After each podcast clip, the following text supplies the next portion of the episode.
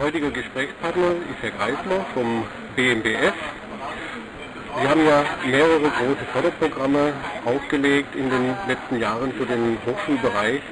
Wo liegt denn Ihrer Ansicht nach der Ertrag dieser investierten Mittel? Also wir haben 2001 äh, mit den UMTS-Mitteln mit einer enormen Finanzmenge und einem großen Kraftaufwand viel Content gefördert und damit erstmal Bewegung in die Landschaft gebracht und äh, dem Thema äh, Aufmerksamkeit gewidmet und vor allen Dingen auch erreicht, dass sich viele Universitäten und Hochschulen insgesamt äh, damit befasst haben. Es hat dann eine zweite Phase gegeben, in der man dann darüber nachgedacht hat, wie bringt man diese Ergebnisse, die man jetzt gefunden hat, wirklich an die Hochschule, sodass es nachhaltig funktioniert an der Hochschule und auf Dauer Erträge bringt und sich weiterentwickeln kann.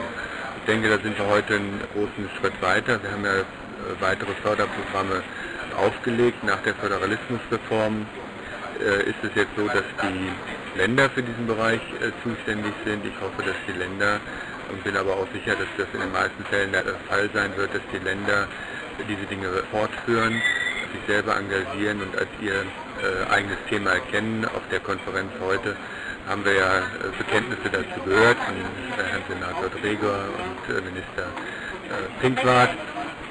Das freut mich und wir werden mal sehen, ob wir als BMDS in Zukunft auf andere Art und Weise das weiterhin unterstützen können. Das Wichtigste ist, dass die Hochschulen das Thema für sich annehmen, aber auch das geschieht ja und damit Service für Studierende und Professoren schaffen äh, und das Studieren und das Lernen der Universität leichter machen.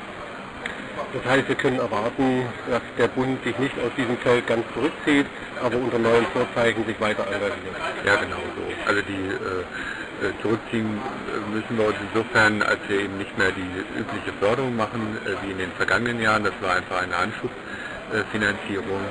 Äh, aber das Thema bleibt äh, aktuell, weil die modernen Technologien gehören nun wirklich in die Hochschule und sind ein wichtiger Bestandteil und wenn, wenn nicht die Universität, wer sonst sollte sie anwenden.